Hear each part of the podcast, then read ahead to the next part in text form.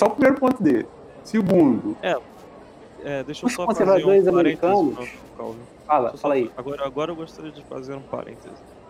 É, não, é, eu só acho que assim, a- a- o grande problema é que o aquecimento global ele não vai ser sentido, ele não vai ser sentido tão de perto quanto o coronavírus, entendeu? Em relação a, a chegar nas pessoas. entendeu? As pessoas veem ah, os desastres naturais aumentando, ficando mais fortes, mais frequentes, mas é, não é uma relação tão direta, entendeu? Porque eles ah, Sim, sim, sempre, sempre tiveram, entendeu? Você vê, o coronavírus, esse pessoal que nega só passa a acreditar quando? Quando morre um parente. E morre um entendeu? parente duas semanas depois, né?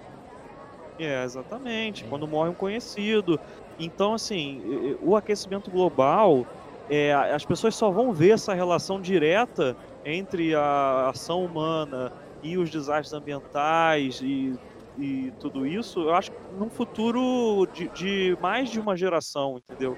Então, isso é um, é um risco muito grande, porque a gente está vendo agora com o coronavírus, eu acho que um dos principais, uma das principais conclusões que a gente pode tirar dessa pandemia do, do coronavírus é que a humanidade não aprende, né?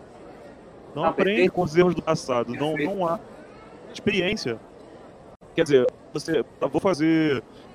Vou fazer meia culpa aqui, porque a Singapura, por exemplo, se preparou muito bem, né, para o, para o coronavírus, porque eles tiveram o, a crise do, do SARS, né, em 2002, e ficaram atentos ao MERS e em dois- na década de 2010, né?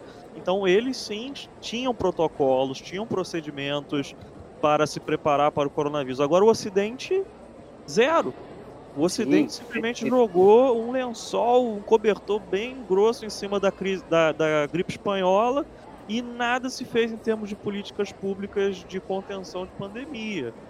Então, assim, é, a ciência vai alertar para o aquecimento global. Eu acho que é essa fase que a gente está, é a fase do alerta. Mas é, essa mobilização das políticas públicas, eu acho que ensejaria uma, uma consciência superior dos nossos governantes que, que eu acho que a gente não vai ver nunca. Então, é, eu, acho, eu acho que você está coberto de razão. Essa talvez seja a grande dificuldade, de, o senso de urgência, de ver algo que teoricamente não é tanto para a gente, mas para as próximas gerações, só que ao mesmo tempo também já está acontecendo e a gente não sente tão bem, ou sente e se acostuma, porque os, a escala de tempo permite a gente se acostumar ano a ano com o que está acontecendo. E aí vocês agradeçam por serem brasileiros, porque se a gente morasse no meio do Pacífico, se a gente morasse na África, ou morasse até mesmo na Europa, com que vem onda de calor e onda de frio, das piores, cara acostumado, acostumado com aquela coisa antiga da vida.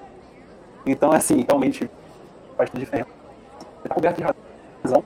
E Calvin, vou acrescentar ainda um exemplo, um exemplo até dos nossos, dos nossos meio irmãos Yankees, né? É, o capitalismo, o próprio capitalismo, ele, ele, ele faz assim, o capitalismo é um sistema, quem, quem conhece sabe que eu sou muito anticapitalista, né? Então assim, o, Razão. não tem como não ser uma pessoa Oi, Gabira é anarcocapitalista? Foi isso que eu vi? Não, que isso. eu sou anticapitalista, eu sou contra o sistema do demônio. Então, é o seguinte.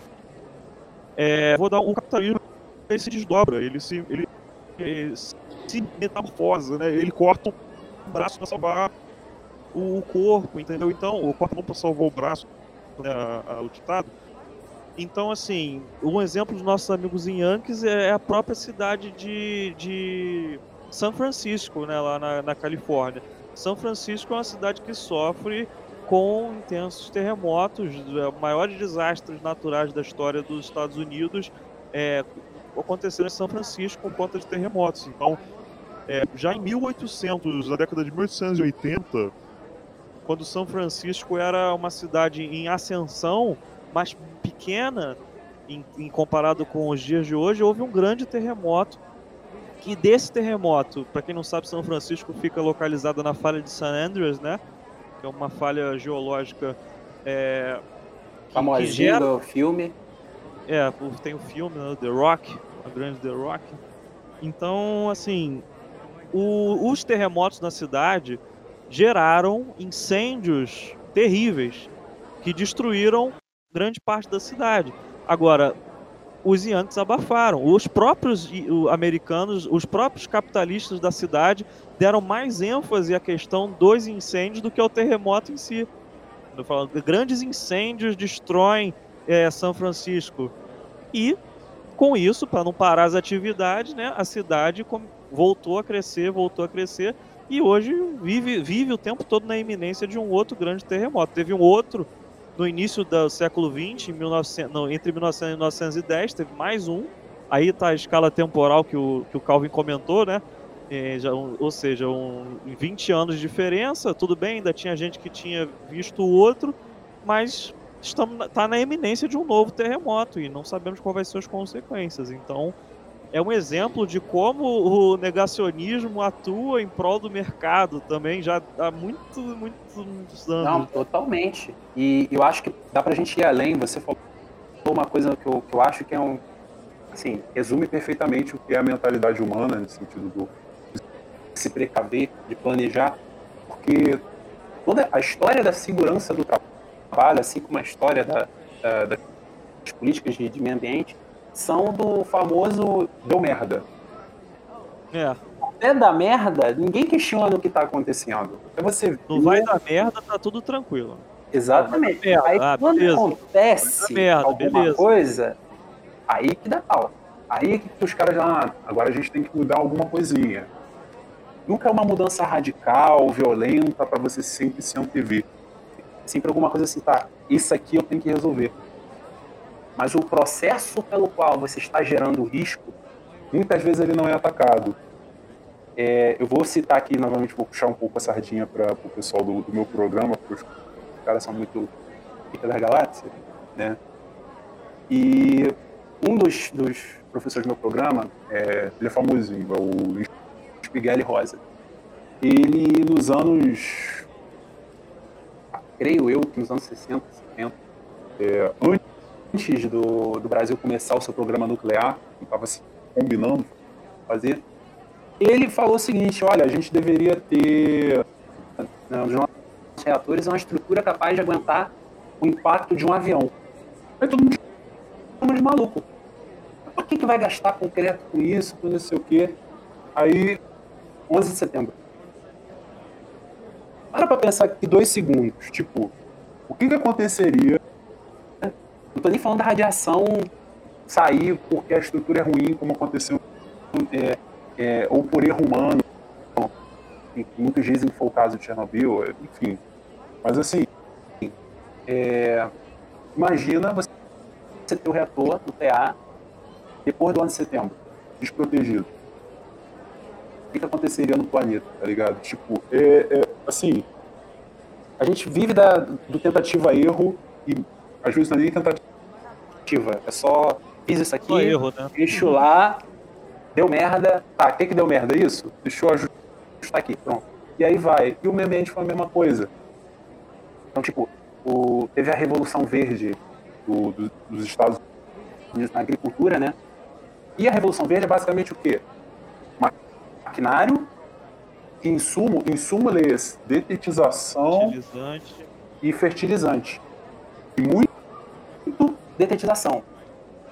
67 vem o Primavera Silenciosa, que é o livro da Rachel Carson, se não me engano, que é denunciando o que está acontecendo. As abelhas estão morrendo, os passarinhos estão morrendo, não sei o que, os bichos estão mutando, as pragas estão mais fortes. Porque o, o detetizante é tóxico e está fazendo seleção natural. O bicho evoluindo para resistir, e você tem que fazer um detetizante mais tóxico. Isso está afetando a fauna fora e ultimamente vai afetar a gente de alguma forma. Então, a história da humanidade é essa. Assim, a gente não escapa disso. É, é, isso é muito triste, né?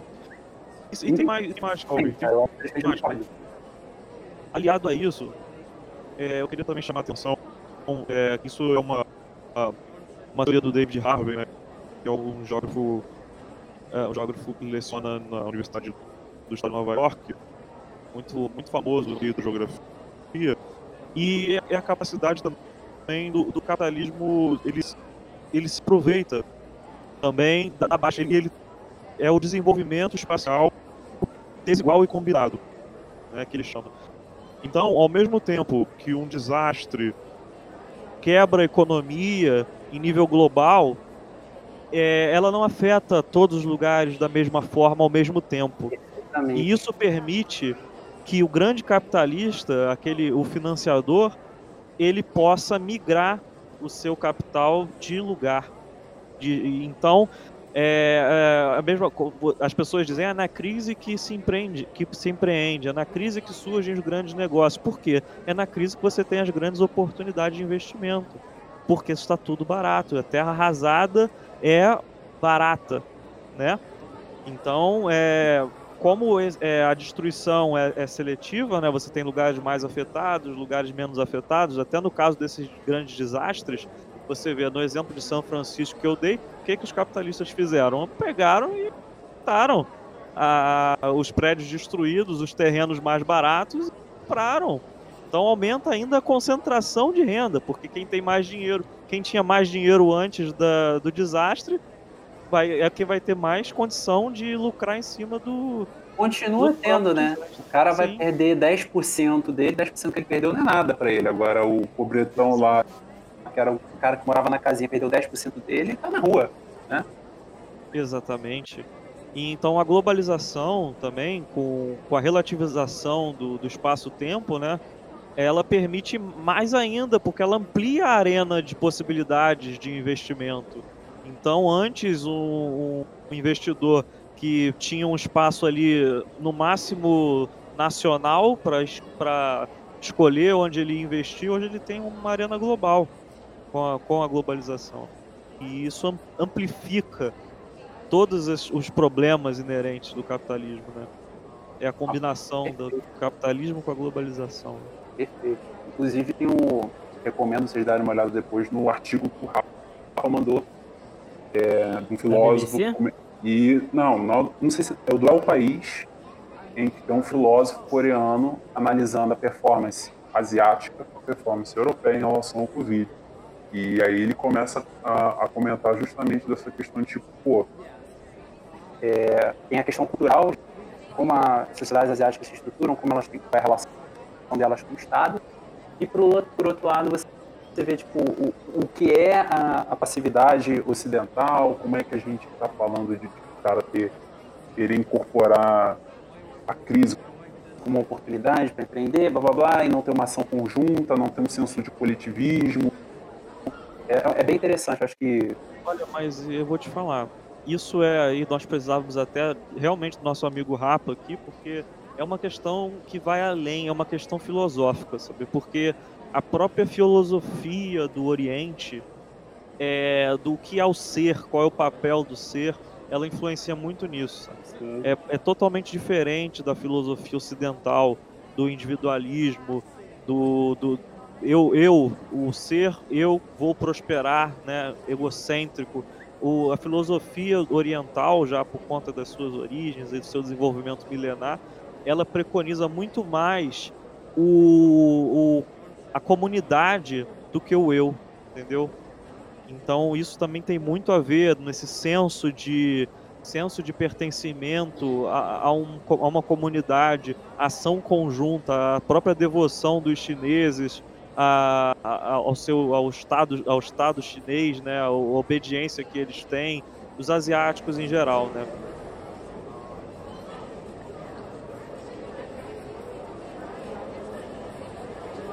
Mas assim, é, aí, é- é- não, o que, eu tô, o que eu tô pensando mais é que até desse ponto que vocês falaram agora, de como o capital político vai se rearranjando depois desse período de, durante e depois desse período de pandemia, que assim, com, com o impacto que se gera em todas as outras áreas, era até de se esperar. que, tipo, assim, não dá pra imaginar que o Bolsonaro vai sair ileso de- disso aqui, tá ligado? Ridículo. E cada vez mais. dá, né? Aliás, não era nem pra ele começar a ter capital político lá atrás, mas não vamos nem levantar essa bola aqui agora, não. Vamos, vamos deixar pra nunca vai resolver. É, porque. Mas aí tem. É, acho que outra coisa também que acaba complicando muito. Ah, como a gente vai ver aqui, primeiro de tudo, a gente tá num, num momento de guerra de informação tão, tão intenso que mesmo que você consiga trazer informações que, que iluminem é, é o entendimento da, do, da situação atual na sociedade, muito provavelmente você não consegue levar essa mensagem adiante. Não há nenhum consenso de que essa mensagem deve ser levada junto com todas as outras. É, é, é, é, é bizarro, bizarro. É porque a questão da guerra de informações que você está levantando é que não basta, não basta você ter a informação certa, entendeu? Você tem que ter o aparato certo para difundir essa informação. Quer dizer, o, os meios de comunicação e que vão definir a verdade, o grau de, de, de aceitação da sua informação, você está entendendo? É o poder da difusão da informação. Era e entra um pouco no que a gente estava comentando no, no chat outro dia, né, de bobeira, a questão da regulação da imprensa mundial, dos meios Perfeito. de comunicação, né? Eu uhum. acho que é uhum. uma, abre um, uma brecha para a gente falar um pouquinho sobre isso também. Então, é, é quem se apropria melhor da, dos meios de difusão de informação é que tem a, a é, é, que controlam a verdade. A questão é essa. Não, perfeito, perfeito. O Alex entrou aí, eu acho que tá na hora de dar o pitaquinho dele aí. E aí, Alex, chegou agora, que nem recreio, né? Opa. né? A pessoa entra no, no, meio, tá certo, é isso mesmo, essa é a ideia. a professora aprendeu. Desculpa, gente, Não, que desculpa, é isso mesmo, caramba, a ideia é essa se apresenta, tem educação. É, meu nome é Alex, é, tenho 24 anos, estudo engenharia civil, estou tentando concluir isso aí, essa, essa etapa da minha vida e é isso. tem muito o que falar. Estão me ouvindo? Estamos te ouvindo. É, a gente ia começar, a gente tá falando de. Nossa, já, já fomos por muitos assuntos, né? Mas agora a gente ia entrar na parte sobre comunicação, meios de comunicação, difusão da informação e acho que a gente ia falar um pouquinho sobre fake news também, né? E a crise da, da verdade que estamos vivendo, era mais um pouco isso que a gente estava falando. Não, cheguei a pegar um pouquinho do fio da meada para poder me, me inteirar um pouquinho. É... Enfim, continuar então. Vamos Não, lá, então, ô, ô, ô, Gabira, é, tem uma coisa, assim, é, eu sinto que levou-se muito tempo alguns séculos para a humanidade chegar nesse ponto em que em como a informação circula dentro dela. E que subitamente veio a internet, muda tudo e até agora a gente não aprendeu como funciona, como, como filtrar as informações por lá. E aí, ao mesmo tempo, a gente continua sofrendo, é, é, vendo novos avanços, deepfake surgindo mais uma vez, mais uma vez não, né? Surgindo agora e permitindo um nível ainda maior de, de interação entre informações, e isso aí é receita pra dar merda, tá ligado? É, é não tem como. A, a, pessoa hoje ela não consegue filtrar. Pessoas, e aí eu digo, pessoas que são da nossa geração, que tiveram um contato desde cedo com internet, não conseguem filtrar o que, que é um tweet oficial de uma conta fake. É, eu é. acho que, complementando, é, é, é, aquela história, você dá a Ferrari na mão de uma criança, entendeu? E ela fica animada, entendeu? e não sabe como lidar, porque é, é, muita, é uma tecnologia que, que muda, né? Muda a forma como as interações sociais se dão e são interações sociais é, totalmente diferentes também, né? Porque ela permite a questão do distanciamento entre os interlocutores, né? É, então são novos perfis é, de comportamento que, que surgem com a internet e chega muito rápido, né? Em lugares que antes estavam totalmente isolados de outros, então, e já com agentes hegemônicos controlando a difusão da informação. Então é o que a gente estava comentando.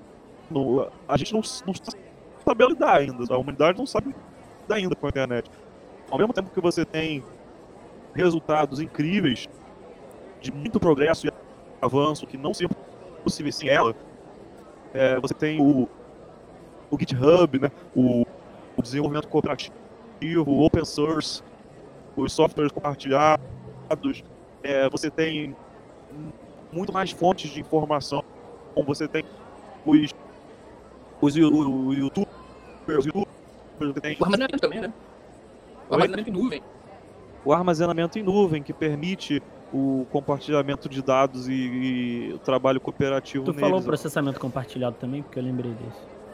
É, é, eu falei Falou. o processamento compartilhado. Então, é, tudo isso vem e, e também tem o outro lado, né? Que é o, a Deep Web, os crimes cibernéticos, você tem o cyberspying né, internacional. Então, é, como eu falei, sem uma, um código de conduta estabelecido, né? Tanto para os usuários das redes sociais quanto para o- o- os usuários institucionais. Então, eu acho que isso é muito necessário no- nos dias de hoje. Você ter um, um fórum. Eu, eu não digo nem uma institu- instituição regular, uma agência reguladora, mas um fórum mundial é, relevante para se discutir esses assuntos, para estabelecer códigos de conduta, normas de, de ação, boas práticas. né? Assinar tipo um tratado, né? Faz tipo É um tratado, basicamente manual, e aí É, ver o como é que tratado os seria a né? evolução, seria, evolu seria um passo adiante, né? Eu acho que o início é um fórum, um fórum intergovernamental, né? É, pegando de esse fio, é, sei lá, é muito, é muito importante a gente, a gente conseguir separar que acesso à informação não significa construção de conhecimento.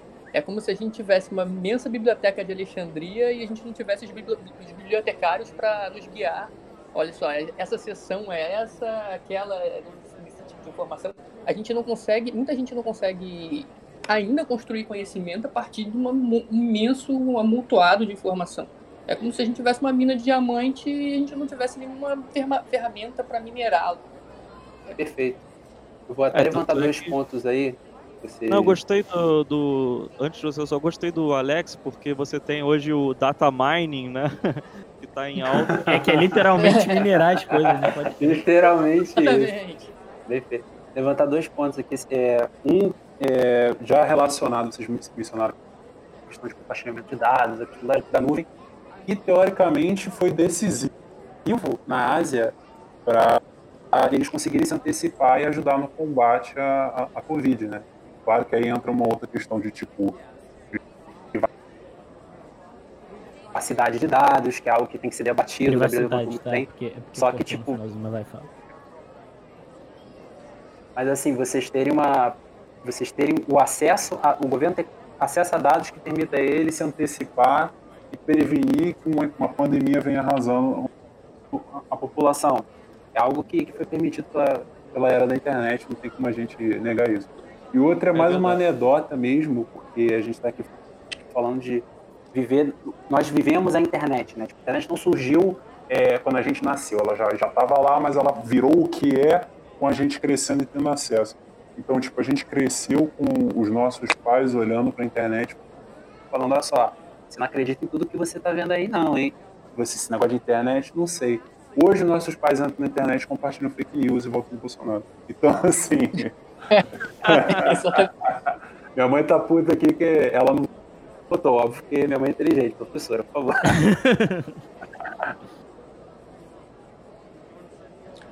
É, e o bom também da, do acesso à internet é a capacidade de capilaridade, por exemplo, para protesto. né? A gente viu isso em 2013, tudo bem que não deu muito certo, mas na Primavera Árabe também.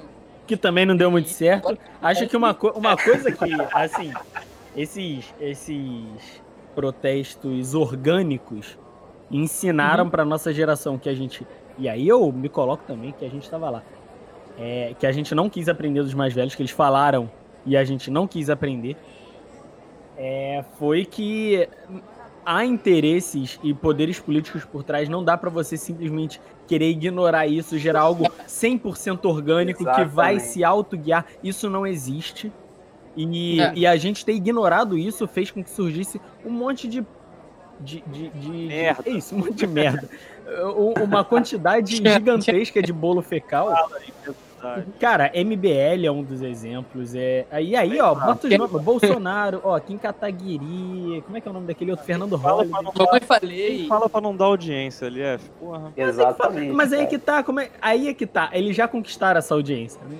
É, agora a gente é, agora a gente é oposição a, a isso, sabe? Oposição política no sentido Quer capitalizar mais em amplo. cima deles, então. É, cara, porque, porque, assim, é, eles já estão lá, eles já dominaram campos políticos, esferas políticas e já estão dominando aquilo ali. E, e foi por conta do movimento que começou ali. Obviamente, e aí eu vou falar de novo que segundo, e professores ouçam, ouçam isso, lembra da, daquela guerra, da greve, não sei o que, e todo mundo brigando e embates épicos entre aulas de matemática e aulas de física.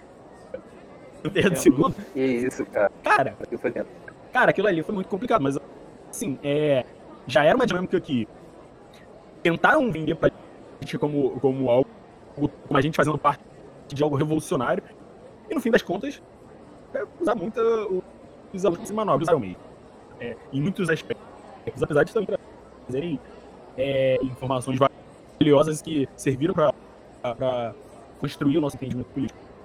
Mas isso aconteceu havia uma disputa de interesses no seu sentido mais amplo e, e a gente acabou exercendo um papel que, que, é, é, que não nos foi vendido, vamos dizer assim. É muito complicado, cara, é muito complicado. Mas LF, eu acho assim que a gente tem que suspeitar, né, de tudo que, que queira tirar a política. Entendeu? Não existe nada apolítico, né? O, ser humano é um ser político. A cultura, a política é cultura, cultura é política.